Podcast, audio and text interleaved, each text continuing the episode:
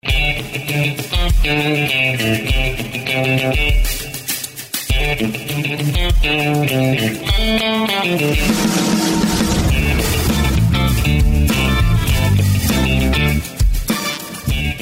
hola y bienvenidos a un programa más de los Rookies Podcast aquí por el canal de Spotify, YouTube y Apple Podcast de NFL Latino TV. Hoy volvemos, Sergio y yo, a hacer las reacciones de lo que nos dejó una semana 6 bastante entretenida, con muy buenos partidos.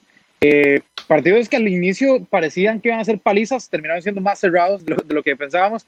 Entonces estaremos discutiendo todo esto y lo que viene para la semana 7, en especial las preguntas que ustedes también nos tienen en, para, pues, contestarlas, por supuesto. Sergio, ¿cómo estás?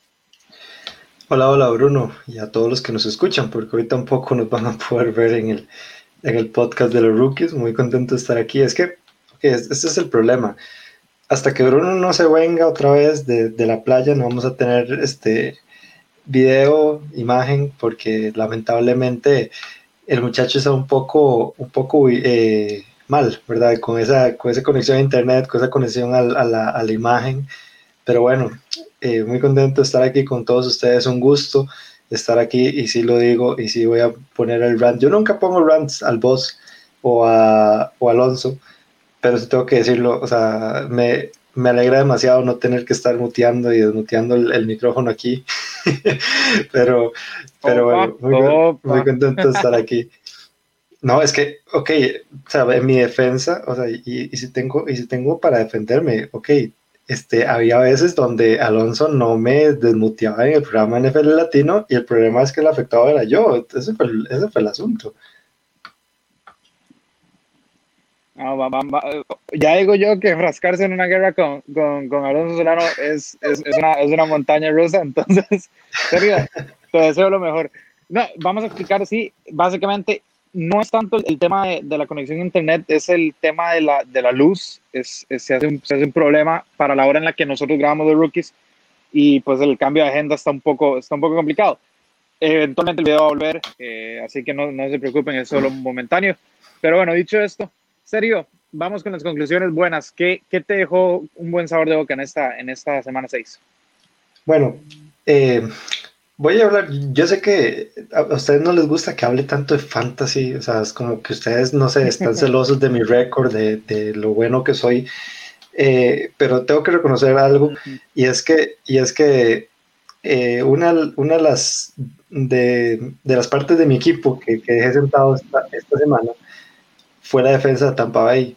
Porque yo dije, ok, es imposible que la defensa de Tampa Bay me pueda hacer puntos contra un Rogers, un jugador que antes del domingo era el único, era el único coreback sin intercepciones, que estaba mostrando un excelente nivel. Yo de hecho lo tengo todavía como MVP a pesar de lo que pasó el domingo.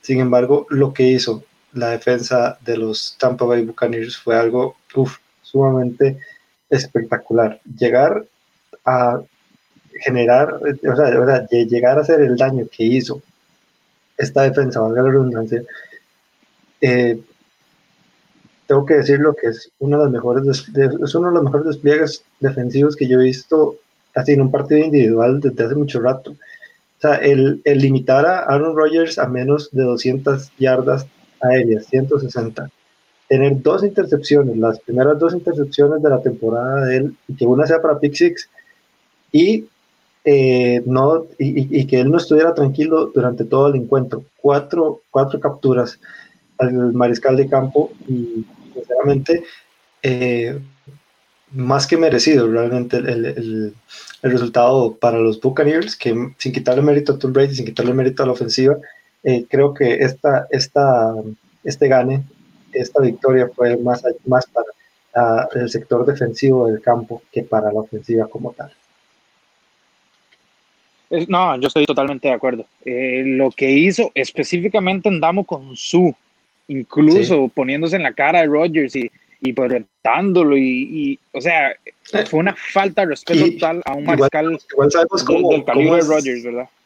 Igual sabemos cómo es su, entonces eso es, eso es como otro tema, ¿verdad? No, por supuesto, por supuesto, pero a lo que me refiero es que fue una falta de respeto lo que tuvo la defensa de Tampa Bay por, por una ofensiva que es la mejor de la NFL.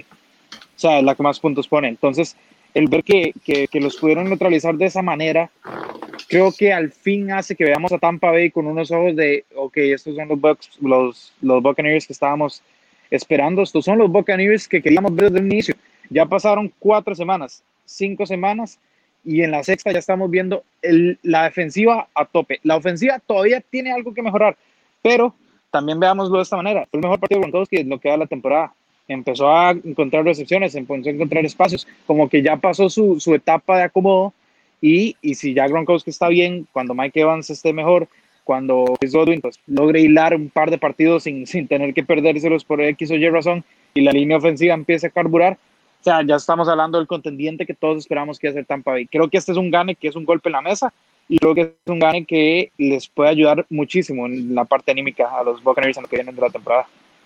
Sí, no, de hecho, lo que vos comentabas de, del caso de Rob Gronkowski, yo creo que más allá de, de, de, recuperar el nivel, yo creo que lo obligaron en cierto punto. Recordemos que OJ Howard ya va a estar fuera el resto de la temporada, entonces, o sea, eh, o sea no, eh, Rob Gronkowski no tuvo tanto que hacer en las semanas pasadas porque realmente OJ Howard es el que ha sido todo el trabajo. Si vos, si vos veías los encuentros, Rob Gronkowski fungía más como otro bloqueador más en esa línea. bloqueador. Que, Sí, que, igual, que igual manera, este, eso ha sido, eso ha sido y, va a ser, yo creo que uno de los problemas más grandes para Tampa es esta temporada, eh, pero, pero que sí, que, o sea, creo que para la NFL como tal, es bueno que Gronkowski atrape, es bueno que Gronkowski eh, anote touchdowns, digamos, e, eso siempre va a ser bueno para la liga. Por supuesto, la dupla con más touchdowns eh, en la historia Tom Brady y Gronkowski empatando al mítico Marino tienen 79, uno más y, y pues listo, otro récord más para ellos. Eh, Sergio, yo voy a hablar de una cosa positiva y yo sé que los hemos literal, como, como, como se dice aquí en Costa Rica, basureado durante, durante el off-season y durante el inicio de temporada. Ahora, lo hemos, lo hemos hecho con razón, pero también hay que ser justos. Esta versión de los Atlanta Falcons que vimos contra los Vikings fueron la versión de los Atlanta Falcons que hemos esperado todo este rato. Se fue Dan Quinn, eh, Matt Ryan funcionó mejor, Julio Jones funcionó mejor, recordó, nos recordó aquel Julio Jones que dominaba a placer la liga. Yo entiendo que tus Vikings están en un momento fatal, que, que no logran causar peligro ni, ni para salvar sus propias vidas, pero no le quiero quitar eso a, no quiero quitarle mérito a Atlanta que consiguió una muy buena primera victoria y que sí, yo creo que ya les agarró tarde, pero al menos creo que vamos a ver una, una mucho mejor versión si esto, es lo que, si esto que vimos esta semana es sostenible, va a ser una versión mucho más entretenida, mucho más, eh, pues mucho más acorde a lo que es el talento de Atlanta para lo que resta la temporada. Sí, no, o sea, sinceramente, yo siempre tengo sentimientos encontrados con Atlanta, porque realmente es uno de los equipos que yo no entiendo por qué está en esta situación. Para mí, esto, esta, este equipo con los nombres que tiene, son para estar entre las mejores ofensivas y entre los mejores equipos de la NFL en ese rumbo. Y fácilmente puede ser mucho más explosivo y puede ganar los partidos de una mejor manera. O sea, vamos a ver qué es lo que pasa ya después eh, de Atlanta en la era post Dan Quinn. Y que de hecho todavía está este, el coordinador ofensivo Dirk Cutter, que o sea, tam también se le cuestiona mucho el trabajo en ese, en ese ámbito. Eh, o sea, hay que ver lo que es. Es más mérito de lo malo que está la, la, la, la, bueno, la franquicia como tal, el equipo de Minnesota. Sin embargo, no hay que, no hay que restarle este, méritos tampoco a, a, Atlanta, digamos. Eh, de hecho, me llamó mucho la atención eso que vos dijiste, el regreso de Julio Jones.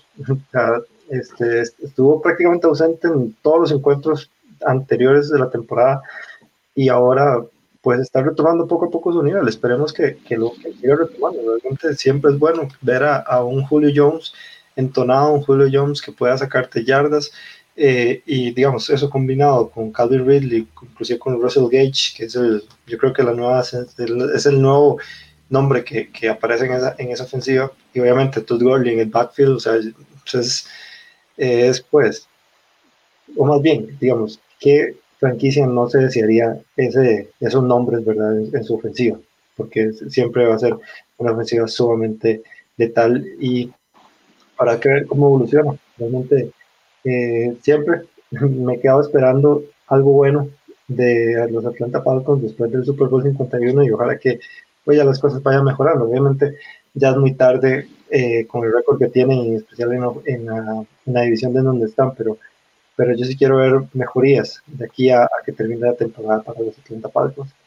Eh, yo me voy para el sur, pero para el sur de la americana, y es un equipo que realmente, en serio, es increíble lo poco que se habla de este equipo y, me atrevo a decirlo, yo tampoco he hablado lo suficiente, la verdad, de, de, los Tennessee Titans.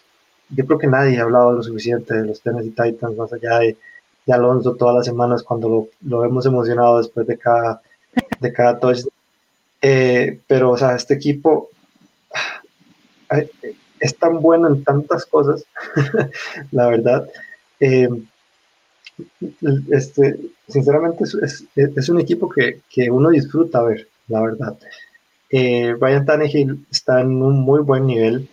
A mí, a, mí me hace, a mí me llama mucho la atención de Ryan Tannehill porque a mí Ryan Tannehill como coreback siempre me ha gustado, siempre me ha llamado la atención desde que estaba en Miami, no lo he considerado un coreback malo, no es un coreback, eh, no sé, un Deshaun Watson, un Russell Wilson, un Patrick Mahomes, que son corebacks espectaculares, sin embargo, eh, Ryan Tannehill, yo creo que cualquier eh, franquicia que busque un coreback sólido, un coreback que, que pues te dé un poco de garantías, siempre, siempre vas a tener garantías con, con Ryan Tannehill y pues obviamente Derrick Henry, o sea, 200, 212 yardas de 212 yardas terrestres. O sea, esos números hablan por sí solos. O sea, no, no, no hay que, en serio, no hay que ni siquiera eh, explicarlos, ¿verdad? Y obviamente, eh, cuatro, cuatro touches donde, de, pues, Ryan Tannehill, inclusive eh, todos los receptores funcionando de la mejor manera, y yo sí creo que Matt Bravel ha hecho un muy buen trabajo en esta franquicia. Obviamente, me parece que no tuvo que haber sido tan peleado ese, encuentro contra Houston, sin embargo, los méritos sobran y pues este equipo sigue invicto y, la verdad es que yo creo que ya es momento de que le pongamos mucho más cuidado y que pongamos eh, pues las cosas más serias o ver de, una manera mucho más seria estos Tennessee Titans. Sí, en el programa NFL Latino, Alonso catalogó a los Tennessee Titans como el caballo negro de la AFC. Yo me canté por los Browns en ese entonces y, y, la razón es muy simple. Yo, yo a Tennessee lo veo más que un caballo negro. Creo que es un equipo más completo que, que simplemente es un caballo negro, ¿verdad? Eh, yo también voy a hablar de Tennessee y es mi segunda conclusión también, Sergio. Y es muy fácil. O sea, yo entiendo que, que lo de Eric Henry es, es, algo que realmente eh, no hay palabras, digamos. O sea, el tipo tipo hace touchdowns de 94 yardas cada 3, 4 partidos, al parecer. Eh, siempre además contra rivales divisionales. El, eh, Ryan Tannehill en zona roja se vuelve el mejor quarterback de, de, de, la NFL, básicamente. O sea, es prolífico en la zona roja. El equipo de los Titans es prolífico en la zona roja. Incluso cuando no han podido, su pateador Steven Goskowski, quitando aquel primer partido, ha sido eh, sumamente confiable pero yo me quiero enfocar en, en lo que, y bueno, vos lo mencionaste, en Mike Rabel. Mike Rabel nunca fue visto como un gran coach. Desde la, desde la temporada anterior yo vengo diciéndolo, Rabel me parece un buen coach y creo que ya se está eh, con, pues, transformando en un muy buen head coach. Estamos hablando de que es un tipo que en la postemporada anterior fue y le ganó a Bill Belichick en su propia cancha, en su propio juego o sea, le ganó a, básicamente al, tipo que le gana a todos en, el, juego mental de, los head coaches. Después fue y le hizo lo mismo a, John Harbaugh.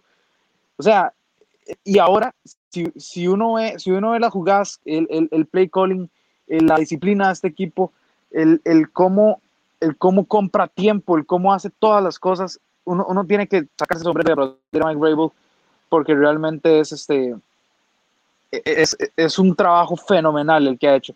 Pasó de, de, tener un equipo de los Titans que era un equipo que a veces iba a playoffs y a veces no, a tenerlos invictos cuando solo quedan tres, tres equipos que están invictos, ¿verdad? Entonces, creo que sí, también tiene razón, el partido ante Houston no se les tuvo que ver complicado, pero al final de cuentas, de Sean Watson siempre les ha hecho daño y, y es un duelo adicional. Lo importante es ganarlos, ¿verdad? Entonces, eh, lo de Tennessee para mí es absolutamente, absolutamente superlativo ahorita en este momento. Y creo que han hecho un balance perfecto entre Eric Henry y Ryan Tannehill para mantener una ofensiva que realmente tiene que dar miedo. La gente tal vez no, no diga, pues no, no es la de los Chiefs, no es la de los Ravens. Ojo con esta ofensiva, que si le das campo te mete 40 puntos, ¿verdad? Sí, no, por supuesto. Digamos, cuando te das cuenta, eh, ya Derrick Henry pasó las 60 yardas en una carrera y ya está yéndose a la zona de anotación. Ese es el, ese es el tema, digamos. Pero, pero sí, realmente los Tennessee Titans, de hecho, son de esos equipos divertidos de ver. Realmente yo disfruto ver los Tennessee Titans. Y es un equipo que, que, que, bien vos lo decís, es un equipo que ya Mac Brable le construyó el carácter, un carácter que, o sea, que con el tiempo de Mariota creo que le había faltado a esta franquicia y que yo sí creo que ahorita están en muy buenas posibilidades de hacer cosas grandes en playoffs, porque digamos ya la experiencia está, como decís vos, con todo lo que pasó en los playoffs de la temporada pasada, y, y digamos, y poniendo como la actitud, eh, la experiencia que ya tiene este equipo y todo lo demás, eso pues se puede beneficiar bastante bien a, los Titans, pues ya para lo que queda del 2020 y, vamos a ver cómo también eh, pasa en enero. Yo sí creo que este año finalmente vayamos a ver un récord mejor que el 9 y 7, que nos tiene acostumbrados Tennessee Titans, digamos. Sí, sí, puede ser. Bueno, ¿cuál es tu última conclusión buena de esta semana? Bueno, ok, nosotros hemos hablado demasiado mal de la NFC este y con toda la razón. O sea, no hay, no hay, no hay ni por dónde entrarle a esta, a esta a esta división, o sea, es una división fatal, sin embargo, no voy a rondar y no le voy a dar más tiempo a esa, a esa división porque sabemos lo mal que es para hablar de cosas buenas, porque estamos hablando de cosas buenas, Bruno, y una de las mejores cosas que, que ha podido pasar a la NFL es la NFC Oeste. Yo estoy de acuerdo, eh, Jared Goff se vio fatal en el, en el domingo por la noche, sin embargo, ok, si vos le pones a estos tres equipos en playoffs, estos cuatro equipos, perdón, en playoffs, los cuatro equipos se van a rendir. Seattle, uno de los equipos invictos, este fin de semana no, tuvo partido, estuvo en bye. Eh, los Ángeles Rams, que tienen 4 y 2, que, tal vez estos son los que me dejan un poco más de dudas de, los cuatro, sin embargo, yo creo que han demostrado lo suficiente para poder pelear a un equipo en un playoffs Arizona, que a pesar de haber perdido dos encuentros, que no tuvo que haber perdido contra Carolina y, Detroit, que son rivales que relativamente son fáciles. Eh, o sea, Arizona lo que demostró el lunes en Dallas y lo que ha venido demostrando realmente es, una ofensiva que cada vez evoluciona mejor con Cliff Kingsbury. Es un equipo que a pesar de que ya no tiene a Charlie Jones por, por lesión, eh, de igual manera tiene una gran defensa. Bueno, una muy buena defensa, no una gran defensa, pero una muy, muy buena defensa. Y San Francisco, que a pesar con todos y sus lesiones y todos los problemas, ya vimos a un, a un Jimmy Garoppolo muchísimo mejor.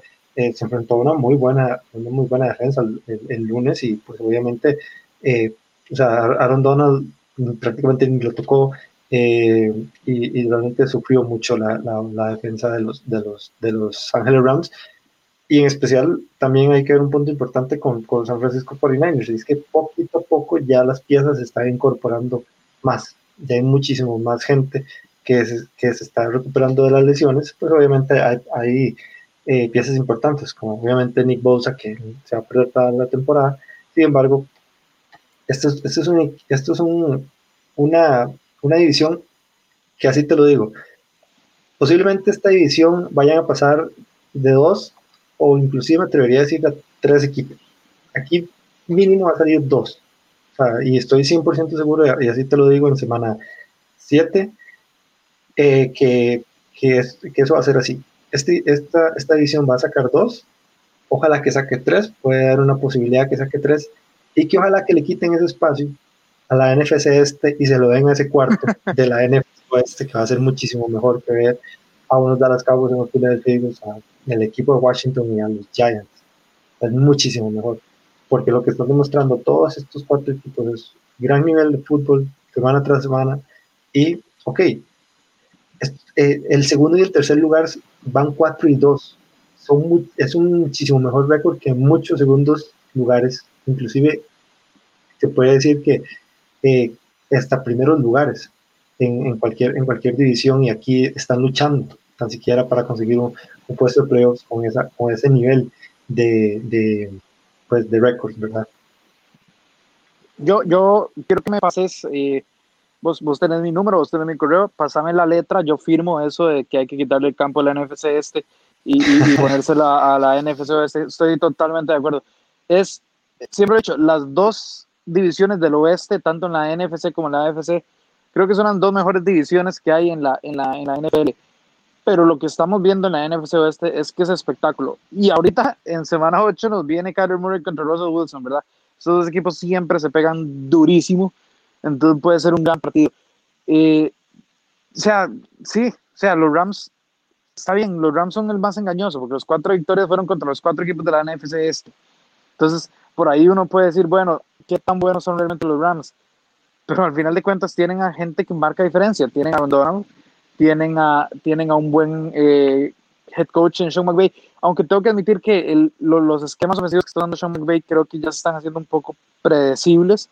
Quisiera ver algo, algo un poco más de innovación ahí, pero bueno, eh, si alguien puede ser innovador, eh, es Sean McVay. No, de, hecho, el, el, hecho el, tema con, con, con, la ofensiva de, de, los Rams es que eh, necesitan establecer ataque terrestre. Cuando establecen ataque terrestre, o sea, tienen tres, tres muy buenos tres muy buenos running backs que pueden cumplir la labor y que pueden inclusive hacer algo como lo que hizo Kyle Shanahan en, la temporada pasada. Eh, y, se demostró, digamos, eh, simplemente ellos no pudieron establecer el ataque terrestre contra San Francisco y la ofensiva se vio sumamente limitada y, como decís vos, sumamente predecible, eh, digamos, con las jugadas, porque cuando le das toda la responsabilidad a Goff, sabemos que las cosas van a salir mal. Sí, es que ese es el problema. Cuando no logras establecer un ataque terrestre, no tenés un mariscal que sea un factor diferenciador, ¿verdad? Tenés un mariscal que depende muchísimo del ataque terrestre, como el de Goff. Quitando eso, yo, yo los Rams veo igual un muy buen equipo de fútbol. Si estuvieran en la NFC este estarían sobradísimos, realmente, ¿verdad? Pero bueno, tienen la, la, la suerte de estar en la, en la oeste y pues eh, hay que lidiar con eso. Los San Francisco 49ers, con todo y sus lesiones, creo que ahí van volviendo. Y al final de cuentas, eh, pues sí, yo, yo tengo que firmar eso que, que vos decís, Sergio. Pero ya hemos basureado mucho a la NFC este, hemos basureado mucho a Dallas, hemos basureado mucho a, a, los Giants, a los Redskins e incluso a los Eagles a pesar de las lesiones. Y es hora que yo, Bruno Milano, en mis conclusiones positivas de la semana, toque a, un, a una persona que, que también he criticado. Y estoy hablando de Carson Wentz los Philadelphia Eagles se acaban de enfrentar con los Baltimore Ravens, uno de los mejores equipos de toda la NFL, uno de los favoritos, el segundo máximo favorito para llegar al Super Bowl según las apuestas, y perdieron por tan solo dos puntos. Dos puntos. ¿Y por qué? Porque los venían destruyendo, todo el partido los venían destruyendo. Carson Wentz, sin línea ofensiva, con su mejor receptor siendo un tipo que lo habían cortado de una practice squad, como Travis Fulgham, que hace dos semanas no sabían ni quién eran los del bar de la esquina de su casa, y, y ahora resulta que ese es el, tiene que ser el arma número uno de Carson Wentz. Carson Wentz metió a Filadelfia en el partido, luchó, o sea, el, el tipo estaba en una misión que al final no se le dio, está bien, perfecto, pero los, los, números no reflejan, los números van a decir 213 yardas, dos touchdowns, no, no es nada espectacular, pero el partido que tuvo Carson Wentz creo que es de aplaudir creo que si este Carson Wentz sigue así, ojo que, que Dallas se vuelve a quedar sin, sin, sin playoffs. Siento que, siento que Filadelfia, o sea, cada semana, yo no sé qué está pasando en el aire en Filadelfia, no sé qué, qué, qué, qué, qué rayos sucede ahí, porque no es común, ni en un deporte como el fútbol americano, que hayan tantas lesiones, pero, pero bueno, el punto es que Carson Wentz mostró la personalidad que siempre le hemos pedido, el talento que siempre hemos pedido y que si seamos sinceros, si sus receptores no le botan pases, se pudieron haber robado perfectamente el partido. Entonces yo tengo que darle, tengo que darle un, un nuevo voto de confianza a Carson Wentz después de lo que me mostró contra Baltimore. De hecho, eh, a mí me sorprende, estoy eh, positivamente sorprendido con todo lo que ha hecho Carson Wentz, porque como, como bien lo dijiste, eh, obviamente ganar es prácticamente todo en la NFL, porque si, si no ganas, pues obviamente no vas a playoffs, sos uno de los peores equipos de toda la NFL y todo lo demás. Sin embargo, la actitud de Carson Wentz ha sido de admirar, de admirar en estas últimas semanas, eh, porque es eso, o sea, lucha hasta el final. Eh, este, este equipo iba perdiendo 17-0 eh, en, la primera, en la primera mitad. De hecho, yo, yo, revisé las estadísticas en la primera mitad de ese encuentro. Carson Wentz solo llevaba 3 yardas terrestres, 3 yardas aéreas, perdón. Y no lo dejaron hacer absolutamente nada con esa gran ofensiva que tiene Baltimore, y obviamente se sabe.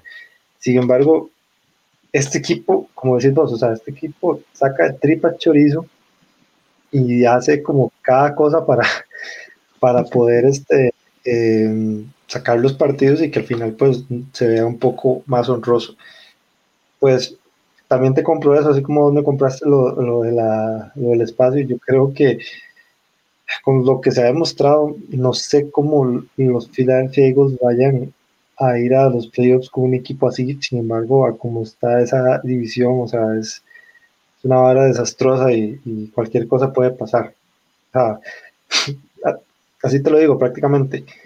Eh, así, como, así como están estos encuentros, vos, vos le pones dos, dos victorias al hilo más a los Giants y ya los Giants es líder de la división. Sí. Donde ahorita, ahorita están. Sí, sí, es eh, trágico. Esto es trágico. Entonces, sí, eh, es muy impredecible lo que vaya a pasar y, y es impredeciblemente malo. Lamentablemente así es ese tema. Pero bueno, ustedes ya saben cómo es el o cómo funciona los pensamientos malos. Vamos con los tres de una vez y eh, al final pues damos la opinión de cada uno. Yo tengo un culpable. Ahora que hablabas bien de Atlanta, yo voy a hablar mal de mis, Minnesota Vikings, pero yo no voy a hablar eh, del equipo como tal, sino yo voy a hablar de un personaje principal en, ese, en esa pérdida, y es Kirk Cousins. que no puede ser posible que te estén pagando tanto en un equipo y que tu primer pase del encuentro sea un pick. O sea, eso no se puede hacer. No puede ser tan malo. No tenés un equipo tan malo como para tener tres intercepciones. una pésima ¿verdad? O sea, es que ok, si, si hubieran sido tres intercepciones eh, complicadas, o, o, o, sea, ninguna intercepción es buena, pero yo defiendo cuando la intercepción es, por ejemplo, eh, cuando un coreback eh, le pasa el balón al receptor y el receptor le rebota las manos y al defensor. O sea, porque no es culpa del receptor, al fin y al cabo, no es culpa del coreback, al fin y al cabo, digamos. Sin embargo, los, los tres picks de Kirk Cousins simplemente fue malas lecturas de jugadas, ok, literal, yo creo que fue el segundo pick en donde, o sea, no había nadie ahí, simplemente estaba el defensivo, estaba el linebacker de, los, Atlanta Falcons y le dio el balón, prácticamente se lo regaló. Y eso no se puede hacer. No como, como te dije, no tenés una, una ofensiva tan mala para poder hacer eso. Ok, yo inclusive se lo defiendo a Carson Wentz. Ahorita Carson Wentz y Kirk Cousins están peleando ese, ese puesto infame de, de mayor cantidad de intercepciones de la temporada. Pero ok, no te puedes, no puedes comparar los nombres de la ofensiva de Minnesota con la ofensiva hospital de Filadelfia, porque ahí no hay nada, no hay nada que tirarle. En cambio, Kirk Cousins tiene a Dante y tiene a Justin Jefferson, que prácticamente es el mejor rookie receptor después de, después de Chase Claypool y todos estos, pero o sea, que está ahí arriba, está ahí arriba entre, entre los principales. Ok, y, y además tenés a los Tyrants y tenés a, a, un buen, a un muy buen, de hecho, me atrevería a decir, muy, un muy buen conjunto de, de, de corredores. Okay. Sinceramente, yo estoy muy decepcionado de Kirk y lo que me ha demostrado, no solo en ese partido, sino también en los demás partidos, ha sido algo sumamente decepcionante. Yo, por mí, lo corto en el offseason, busco un pick alto, de por sí lo van a tener, y me voy por un quarterback bueno, tal vez un Justin Fields, tal vez, pero que ya esto de Kirk Cousins no puede, no puede seguir pasando. Porque, ok, esto no es un tema de equipo porque se entiende que, estoy de acuerdo, la defensa de los, de los Vikings ahorita tal vez no está muy bien, pero que Kiko si no lo está tampoco. Y, o sea, y esto no puede, esto no puede seguir pasando. Se están pagando demasiado dinero para que, eh, para que pueda, para que reacciones así y que juegues tan mal como lo hizo los Vikings contra los Atlanta Falcons, que en teoría iba a ser un partido en donde tal vez se podían limpiar se, se podían seguir limpiando la cara los Minnesota Vikings es imposible para mi segundo eh, no irme con, con, Dallas. Es que lo, que pasó, lo que pasó el lunes por la noche, lo podías, lo podías ver en la cara de todos los aficionados que estaban en el estadio, la cara de desilusión, la cara de tristeza. Porque, ok, yo estoy de acuerdo, el, perder, el perder como... Eh, vamos a ver, yo, yo estoy de acuerdo el perder cuando hay como eh, cuando hay intenciones de lucha, como por ejemplo, este, unos, unos Philadelphia Eagles, una cosa así. Los Eagles, sí, exactamente. Sí, digamos, o, o, no sé, inclusive eh, unos Houston Texans, una cosa así, que, que, o sea, que pelearon hasta el final.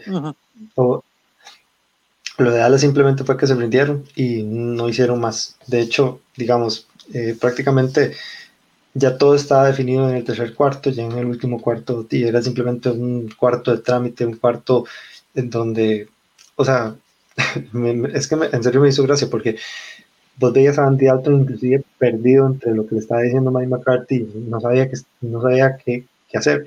O sea, Andy Dalton se vio sumamente mal, todo se vio malísimo en, esa, en, ese, en, ese, en ese equipo de Dallas, y hay algo que nadie está hablando de Dallas y es que Dallas está promediando 36 puntos por partido, eso es demasiado.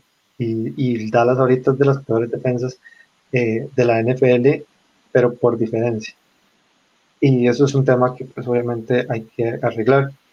Yo entiendo que tal vez como el McCarthy es un proceso que pues obviamente va a ir poco a poco, pero pues, sí, definitivamente estamos en la temporada de Super Bowl mucho menos. Y el último, eh, esto, esto realmente, este, este pick inclusive es hasta frustrante, porque si hay algo que yo no quiero ver, o, si hay algo que yo no quiero seguir viendo es a Joe Burrow capturado. O sea, es un problema demasiado... Sí, es, es preocupante ya. es, demasiado grande, digamos, porque, o sea, no dejan trabajar a, a, a Joe Burrow y aún así puede sacar los partidos casi de ese tipo. Pues obviamente fue triste tal vez la pérdida de, Cincinnati en, en, Indianápolis porque realmente estaban jugando muy bien en la primera mitad. Pasa que ya llegó la, segunda y pues ahí fue donde eh, pues echaron a la borda todo. Pero es que, ok, no puedes, no puedes darle tan, tan mala protección a tu corea, en especial a tu corea que es tu futuro. Ok, este, ellos tal vez inclusive no están como conscientes de que en cualquier momento este muchacho se puede lesionar para toda la temporada y hasta ahí quedó. Y eso es, lo volátil de esta situación también, o sea, entonces está, complicado el tema en Cincinnati porque el equipo está, sin embargo, eh, pues obviamente tal vez hubieran hecho un poquito mejor en agencia libre, un poquito mejor en, en, en el draft. Yo sé que, o esperaría que Zach Taylor haga mejores decisiones en eso ya en, el próximo, en la próxima agencia libre, en el próximo, draft, pero que eso es algo que necesita urgentemente en Cincinnati. Es, creo que vos das en el, clavo, y, Sergio, cuando decís, ok, si tenés a, tu cara la franquicia por los próximos 10 años, pero ¿cómo no lo vas a proteger? O sea, si se lesiona por el resto temporada es una cosa, pero si, y, si no se logra recuperar bien de la lesión nunca, hemos visto casos como estos. Entonces, ¿de qué te sirvió el primer pick eh, general? ¿De qué te sirvió draftear a un gran mariscal si, si lo que vas a hacer es, sacrificarlo, básicamente, ¿verdad? Entonces, eso es, un tema realmente considerar. En, lo de Kirk Cousins, eh, ¿qué, es, qué cosa extraña. Estamos hablando que el año pasado Kirk Cousins tuvo un gran levantín, digamos, de nivel, fue al Pro Bowl incluso es, fue uno de los eh, mariscales con, el mejor, con mejores ratings de, la, de la, NFL. Eh, o sea, al, al, fin logró ganar un, un, partido grande cuando eliminó a los Saints. Y esta temporada es como que todo se hubiera olvidado. O sea, parece. es algo extrañísimo. Es algo extrañísimo. Y además de eso, eh, pues llega un punto donde ya uno dice: Sí, pero es que este es el segundo contrato grande que tiene Kirk Cousins. No es ni siquiera el primero, es el segundo. Entonces llega un punto donde sí, evidentemente la frustración ya se, ya se carga bastante. Eh, yo voy a empezar con las mías y no mencioné la Dallas porque una de las mías es Dallas, entonces voy, voy a unirlas acá. Eh, ¿qué, ¿qué, franquicia más, más tóxica son los Dallas Cowboys? ¿Qué, ¿Qué, franquicia más mal manejada son los Dallas Cowboys? Estamos hablando de que el ATT Stadium, uno de los estadios más grandes de todos Estados Unidos, con capacidad sumamente limitada, y uno podía escuchar los abucheos. O sea, no era todo el AT&T Stadium gritando. Estamos hablando de un tipo que está en la gradería norte, otro tipo, otra familia que está en la gradería este, y otro tipo que está eh, ahí en, en, algún, en algún palco. Y se oían los abucheos, se oían los abucheos. ¿Qué tan mal tenés que jugar para que se escuchen los abucheos de esa manera? ¿Qué tan mal tenés que, que, planear un partido para que en tu propia casa, yo sé que perdiste a Prescott, pero vamos a ser sinceros, Andy Dalton ha sido titular desde que llegó a la liga, hasta este año no lo ha sido. Entonces, no es que tenés a un novato, no es que tenés ahí a Brian Hoyer, no, no, no, tenés a un tipo que ha ido a playoffs, que ha sido seleccionado al Pro Bowl tres veces. O sea, ¿qué, qué, qué tan mal hay que planear un partido? Y despacio, Sergio, ¿me puedes decir por qué, cómo, con qué cara Mike McCarthy sale y dice, de hecho creo que este era el partido que mejor teníamos preparado? ¿Pero qué? O sea, e-, este tipo se está oyendo. Yo, yo de verdad no entiendo. Mi, mi, mi tema con Dallas siempre ha sido que, que, son como, como una franquicia que no, que no sabe cuál es su realidad, que siempre la infla. Pero cuando veo esto, hasta me tengo que sentir mal. Ahora, es culpa de ellos mismos, sí, ellos trajeron a Mike McCarthy, pero, pero no es posible que, se haya un, que, que un tipo fue apaleado. Que, que vos le dijiste, a Dallas le han metido más de 30 puntos en cada uno de sus partidos. Su defensa no para absolutamente nadie. Que, que, que, que, su mejor receptor hasta el momento, en las últimas semanas, había sido Michael Gallup, y hasta Michael Gallup votó, votó touchdowns, pases de touchdowns fáciles. Que, que Ezekiel Elliott sacó dos, tuvo dos fumbles que, que, no le reconocemos, que no, no reconocemos a Ezekiel Elliott. Este es Ezekiel Elliott que, que, que estábamos acostumbrados. Eh, que, que te abuchean en el estadio, que parece ahora que muchos jugadores dicen que el, que el coaching staff, de, empezando por Mike McCarthy, no está preparado y no sabe qué están haciendo, mientras que el otro dice que era un gran partido de, de, de una muy buena preparación. O sea, qué cosa más extraña, es, es, como agua y aceite en cada una de las, de las situaciones y para colmo se les, se les, lesiona, se les lesiona a Prescott. Esto es fatal, o sea, esto es, esto es realmente fatal. Es, eh, si esta franquicia creíamos que con Jason Garrett había tocado fondo, estamos viendo algo absolutamente nuevo. ¿Cómo es posible que Andy Dalton tuvo más de 50 pases y no llegaron a 10 puntos? O sea, que, que, que, que no, hay, no hay explicación para esto. Creo que Kyler Murray, Kyler Murray no, no, no, no, completó más de 9 pases y, y, ganaron, pero por un margen absurdo. O sea, que es, es, es realmente trágico lo que está pasando en Dallas. Entonces, eh, sí, o sea, yo, yo también tenía que mencionarla. Y Sergio, te voy a decir algo, voy a pasar de una tragedia a la otra. No sé, vos me corregirás, creo que esta es la primera blanqueada de la temporada. Y obviamente la sufrieron mis New York Jets, ¿verdad? No, no sé si, creo que sí, ¿verdad? Creo que es la primera eh, blanqueada que hay en la temporada. Si, si mi memoria no me falla. Sí, yo creo que sí. Sí. Eh, Sergio, si, si, un equipo te va a blanquear, al menos que sea una defensa élite, ¿no?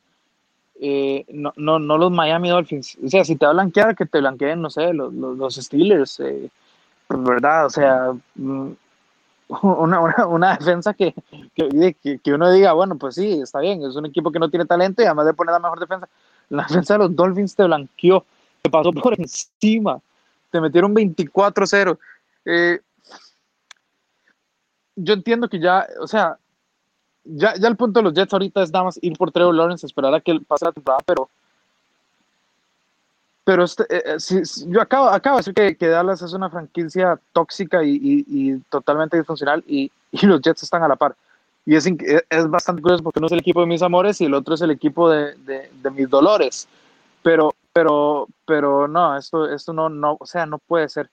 No, no he visto yo un equipo tan malo tan malo. Ni siquiera los Bengals del año pasado, eh, los Lions del 0-16. Creo que los Lions del 0-16 le pueden ganar por buen margen, dos touchdowns a estos Jets. Es, es absurdamente.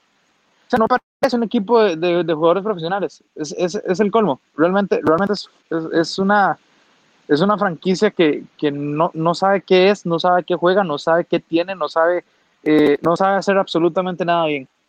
Y, y, y la verdad es que estamos en el punto donde sí, si llega Trevor Lawrence, ¿qué importa? O sea, si, si esto sigue así, a Trevor Lawrence lo arruinamos en tres semanas, no, no, no hay duda de eso. Y por último, ¿qué, ¿qué, está pasando con los head coaches ah, en, la, en, la, en, la, NFL? ¿Qué, ¿Qué, decisiones están tomando? ¿No, no te parece curioso? Hace, hace un par de semanas, eh, lo de Mike Zimmer contra Seattle, en lugar de asegurarte al menos no perder el partido, preferís jugártela, terminas dándole más de un minuto a Russell Wilson que hace, eh, hace un gran ganador, que es lo que siempre hace Russell Wilson, y te, y te deja tendido. Eh, y ayer Ron Rivera con los Washington, eh, con el Washington Football Team, está orquestando una, vuelta ante los Giants, logran la anotación, tienen que hacer el field goal para, para, irse a tiempo extra, se la deciden jugar por dos sin razón alguna. Y, y, y ese ha sido los peores intentos de conversión de dos puntos que yo he visto en mi vida. O sea, eh, al final eh, Kyle Allen lo que hace es tirar el balón a donde sea, porque ya, ya, se lo van a, ya lo van a capturar, entonces prefiero, prefiero rifarlas, lo peor que pueda pasar es que, que igual pierdan, pero no, no, entiendo, Diego, andate a tiempo extra, tenés una línea, eh, tenés un front seven que puede tener a la ofensiva de New York, que en el peor de los casos que perdas el volado, o sea, no estoy entendiendo qué está pasando con los head coaches. Creo que están tomando decisiones demasiado impulsivas, demasiado inmaduras y, y, y, y, me tiene un poco, me tiene un poco enojado porque yo sé que son equipos que no están pues bien eh, en esta temporada como, como Washington y Minnesota, pero Mike Zimmer es un buen head coach, Ron Rivera es un buen head coach. Entonces, ¿qué, qué está pasando? Me tiene realmente, me tiene realmente enojado. Es, es, es como que se deciden a regalar partidos y, y, y y la idea del fútbol americano es no perderlo. Y si puedes ganarlo después en, en, en tiempo extra, pues, pues jugátela, pero al menos date la oportunidad de ganarlo, ¿verdad? Sí, de hecho, de hecho es un tema eh, muy complicado. De hecho, sí hemos visto varias, varios puntuales. Eh, primero, creo que el, el, que mejor me acuerdo es, es el intento de, de, de, de fake, digamos, el, el fake de, del, del despeje, de la patada de despeje de los Dallas Cowboys contra, contra el Atlanta, creo que fue al final terminaron ganando el partido. Fue algo pésimo. O sea, Ron Rivera, eh, Mike Zimmer también. De hecho, como vos lo decís, o sea, son, si, si, esto lo comete, no sé, un Sean McVay un Zach Taylor, un, eh, un Joe Judge, o sea, eh, entrenadores jóvenes, o sea, uno dice, ok, tal vez les falta experiencia, pero estamos hablando de, de los, tal vez, de los entrenadores más experimentados de toda la liga y, y pues obviamente es súper extraño. Eh, con el tema de los Jets, yo te lo decía, Bruno, y así yo lo voy a decir, yo llevo 10 años viendo la NFL, 3 años, 4 años cubriéndola. Eh, nunca, yo, nunca había visto un, un, equipo tan malo como los New York Jets. O sea, los New York Jets. Y, y yo creo que es de largo. Sí, o sea, lamentablemente, lamentablemente sí. De hecho, estaba revisando las, las estadísticas, es la primera blanqueada de la temporada, sí. Nadie, nadie había terminado en cero hasta pues, los Jets el, el, el domingo. Pues sí, obviamente, o sea, como tenés razón. O sea, son los, son los Miami Dolphins, no puedes quedar blanqueado con un equipo de los Miami Dolphins que yo creo que no estaban jugando ni Cal Noy ni, ni Byron Jones, ninguno de esos dos. Entonces, peor el asunto. Eh, pero es que es, esa la reconstrucción que necesita los New York Jets no alcanza con la cantidad de picks que tenés. Y es algo que realmente preocupa, eh, sí. eh, eh, preocupa mucho, pero bueno. Eh, y con respecto a los Cowboys, ya no hay nada más que decir los Cowboys, de hecho. O sea, simplemente, de, de hecho, no he visto, no he visto esto, este, al, al amigo que siempre nos, al amigo que siempre nos pregunta por los Cowboys y que te pregunta a vos específicamente, no el, el mensaje de él. Y significa que ya vamos para las preguntas. O sea, de hecho, ya no tenemos mucho tiempo porque esta semana sí hay eh, Thursday Night, a pesar de que, que, ese Thursday Night ya lo vamos a decir, no, es, no está para nada emocionante. Pero bueno, vamos a empezar con, con, las, eh, con las preguntas. Y de hecho, eso, esto es un tema que vos hablaste mucho con Alonso ahora en la mañana, me, me llamó mucho la atención, obviamente fuera de cámara, fuera de todo, pero está preguntando eh, Marco, Marco Lam, que cómo le irá a Miami ahora con Tua como titular. ¿Fue mejor o peor que con Fitz? O sea, me imagino que mejor o peor la decisión, ¿verdad? Y nos mandamos un saludo. Eh, bueno, un saludo. Yo, yo, yo, te voy a decir algo serio, yo estoy muy preocupado. Creo sí, que eh, no hay contexto en el que eso sea algo positivo. ¿Por qué? primero Fitzpatrick está jugando muy bien. No es que está jugando bien, no, es que está jugando muy bien. Los Dolphins están en una muy buena posición. La idea es que Fitzpatrick, o sea, sabemos que Fitzpatrick no, este nivel no es sostenible en Fitzpatrick. Él lo hace en algún momento de la temporada y después él empieza a caer de manera estrepitosa. Cuando empieza a caer de manera estrepitosa, ahí es donde puedes hacer el cambio. ¿Por qué? Porque si ahorita tiras a Tua, estás, estás comparándolo con la mejor versión de Fitzpatrick y la mejor versión de Fitzpatrick es una muy buena es un muy buen mariscal de campo entonces si Tua no logra de inicio eh, tener el éxito que está teniendo Fitzpatrick ya hay un problema ya hay un problema porque la gente va a decir no devolvámonos a Fitzpatrick ya Tua, Tua traes a la banca vas a volver a banquear a Tua vas a, echar la temporada que está siendo algo prometedora por, por la borda ¿me entendés? Es, es un tema muy complicado eso es uno y dos de si ibas a hacer esto, que el debut de Tua fuera contra los New York Jets. Un partido que va a ganar. De hecho, es lo que te iba a decir. sí, con la mala gana este partido. Sí, sí, e, e, es un examen sencillo, digamos. Totalmente. No lo mandes desde, ante los Rams, donde está Aaron Donald, donde va a estar Jalen Ramsey. O sea, no, no entiendo a Brian Flores. Sinceramente, no lo entiendo. Me parece una decisión desacertada yo tengo fe en que tú Tagovailoa sea bueno, pero, pero viejo, ayúdenme un poco. O sea, o sea, ayúdenme un poco. No podemos esperar que tenga lo que sea igual que, por ejemplo, Justin Herbert, que sí, está bien, que ha tenido un calendario durísimo y, y, ha rendido, pero, pero son contextos muy diferentes. Y tiene, Herbert tiene mejor equipo que Tagovailoa, entonces tirarlo contra un Donald y Jalen Ramsey, tirarlo después de, cuando lo pudiste estar tirado con los Jets y tirarlo además en un momento donde Fitzpatrick está ganando partidos me parece, me parece muy raro, muy extraño y me parece un poco desacertado, si te soy sincero. Sí, totalmente de acuerdo. No, no, tengo mucho que agregar. Yo creo que la temporada de los Miami Dolphins va súper bien. O sea, de hecho, me atrevería a decir que como van, hasta podrían eh, pelear un puesto comodín. ¿Por qué no? Y yo creo que es totalmente innecesario. Es totalmente innecesario eh, ahorita pensar en, en Tua como, como un como un coreback eh, iniciando contra, ya dijiste vos, contra un Aaron Donald que siempre va a tener hambre de arrancarte la cabeza. Entonces, este, está, está muy, muy complicado. Pero bueno, me gusta mucho esta pregunta, Bruno. Nos hace eh, Carlos SH y pregunta que, eh, que muy bien la defensa de los Steelers o mala coordinación de Cleveland. ¿Perdón? Muy buena la defensa de los Steelers o mala coordinación de, de Cleveland. Yo creo que es una mezcla de ambos. Fue, más, ¿Fue más Steelers o más Cleveland, digamos? No, eh, la defensa de los Steelers, eh, bueno, aquí hemos tenido muchos debates, creo que eh, Alonso lo ha dicho incluso en el programa NFL Latino, no confía todavía mucho en la defensa de los Steelers. Bueno, la defensa de los Steelers que estuvo contra los Browns fue, fue la defensa de los Steelers del año pasado. Minka Fitzpatrick tuvo una fiesta eh, se dieron un festín cazando a, a, Mayfield, parando el, el, juego terrestre, que, que, el de los Browns es el mejor de la liga. Y, y, y, y los, los, los, destruyeron básicamente. Pero también te tengo que decir algo, Sergio. Baker Mayfield es la persona que está, frenando la, ofensiva de, Cleveland. Creo que ya llegó un punto donde no podemos echarle más culpas al head coach.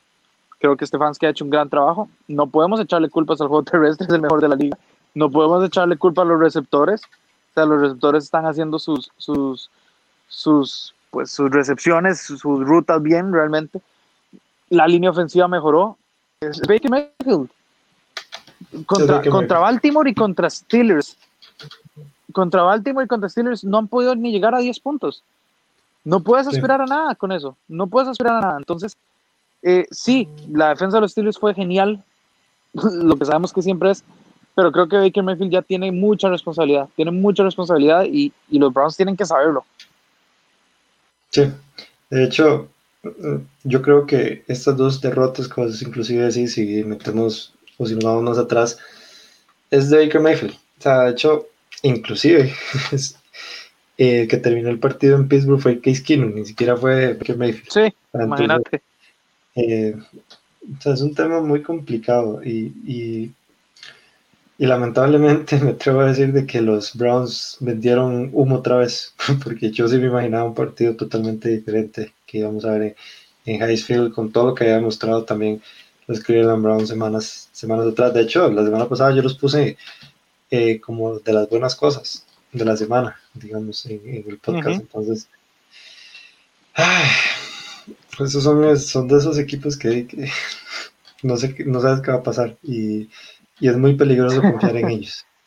Entonces, totalmente. Vamos a ver eh, qué, qué, es lo que pasa. Eh, de hecho, otra pregunta que hace mucho es que si los Packers despertarán después del abuso que les dio la defensa de los Bucks. Ok, yo quiero responder esta. Eh, yo sé que Dale. pues también vas a dar tu opinión, pero yo no veo mal que los, que los Packers hayan perdido este, este encuentro. De hecho, es una, una, victoria, una derrota perdón, que les va a servir demasiado. O sea, esta derrota va a ser más beneficiosa que mala para ellos. Obviamente ninguna derrota como tal es buena.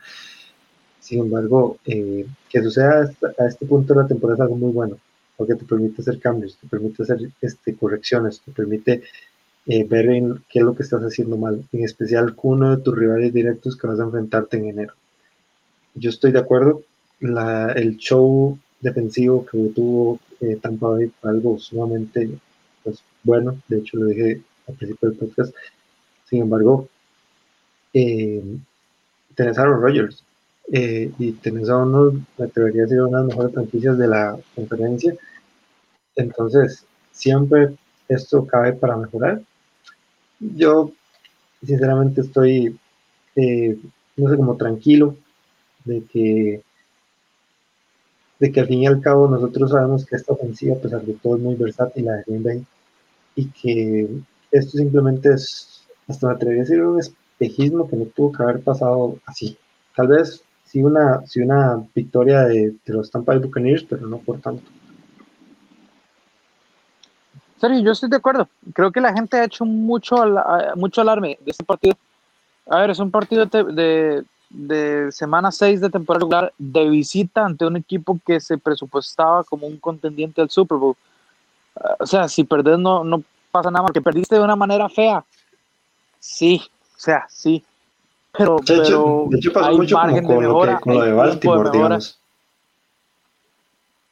Sí, o sea, pero por ejemplo, ah, Baltimore perdió contra los Chiefs y, y al final de cuentas la, la, gente no es como que masacró a Baltimore, simplemente dijo, bueno, los Chiefs son bastante superiores. Creo que aquí pasó algo lo mismo. Los, los Bucks son un, un pareo muy complicado para los Packers, independientemente de cómo viniera cada equipo.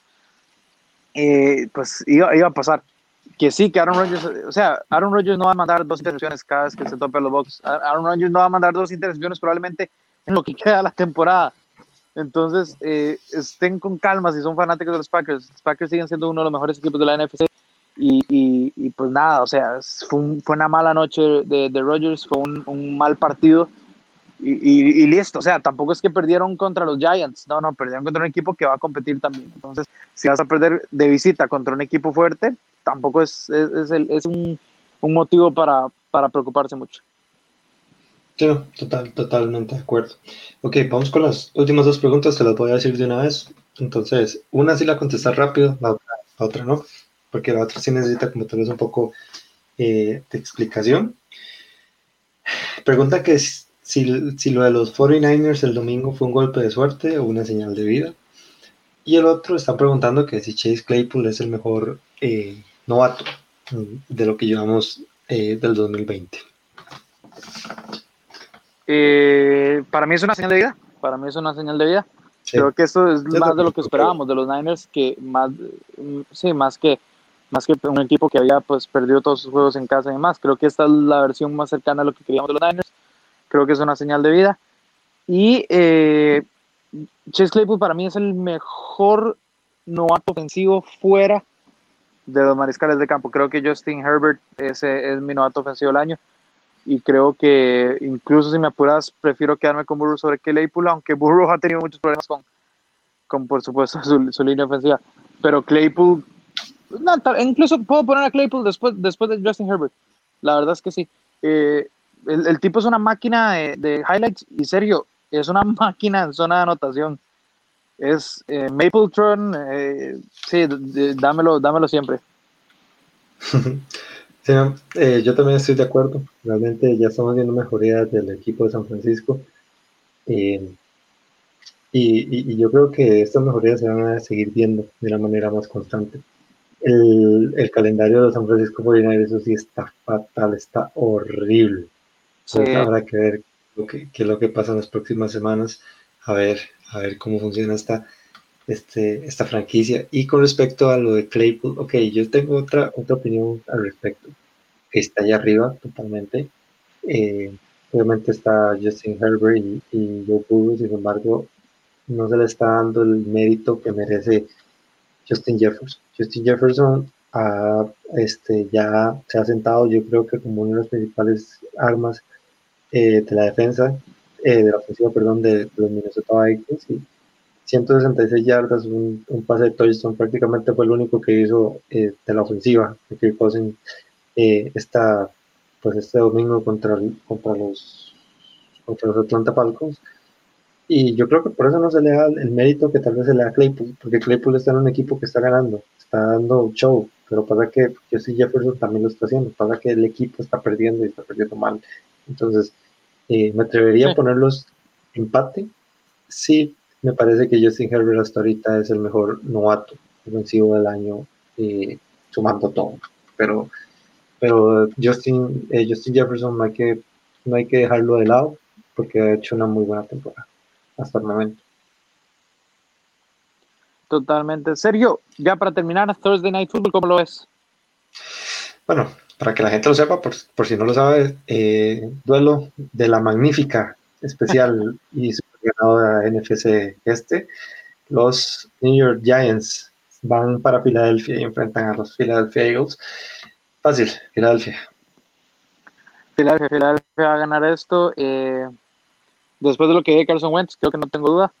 Y, vamos a ser sinceros. O sea, la única forma en que los Giants ganaran un partido es si se toparon un equipo igual de malo y tuvieron que depender de una mala decisión del head coach rival para, para ganarlo. Entonces, esto debería ser de Filadelfia. Sí, eh, un inicio poco, poco emocionante, sinceramente te digo. Eh, sinceramente, la verdad no, no, no sé cuál fue peor, si Denver Jets o este, este encuentro. La verdad no, no, no le va ni por... Eh, sí, sí, no.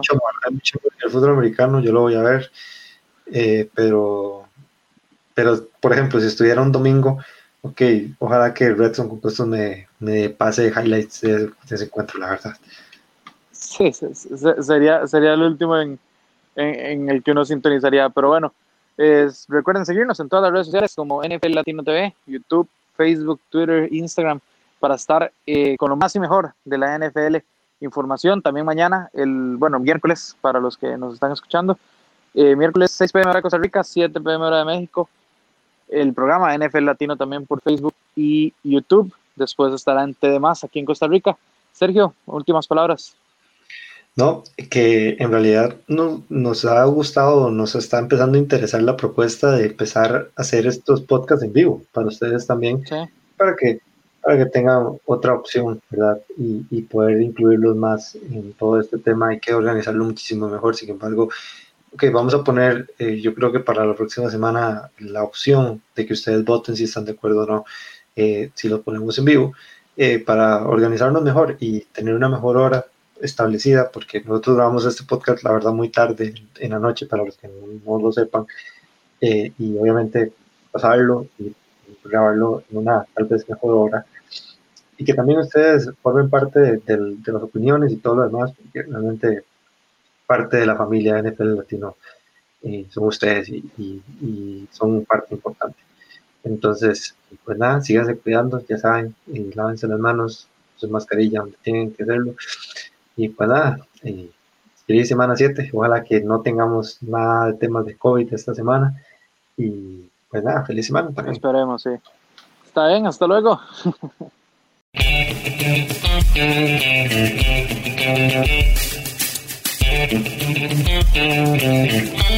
Thank you.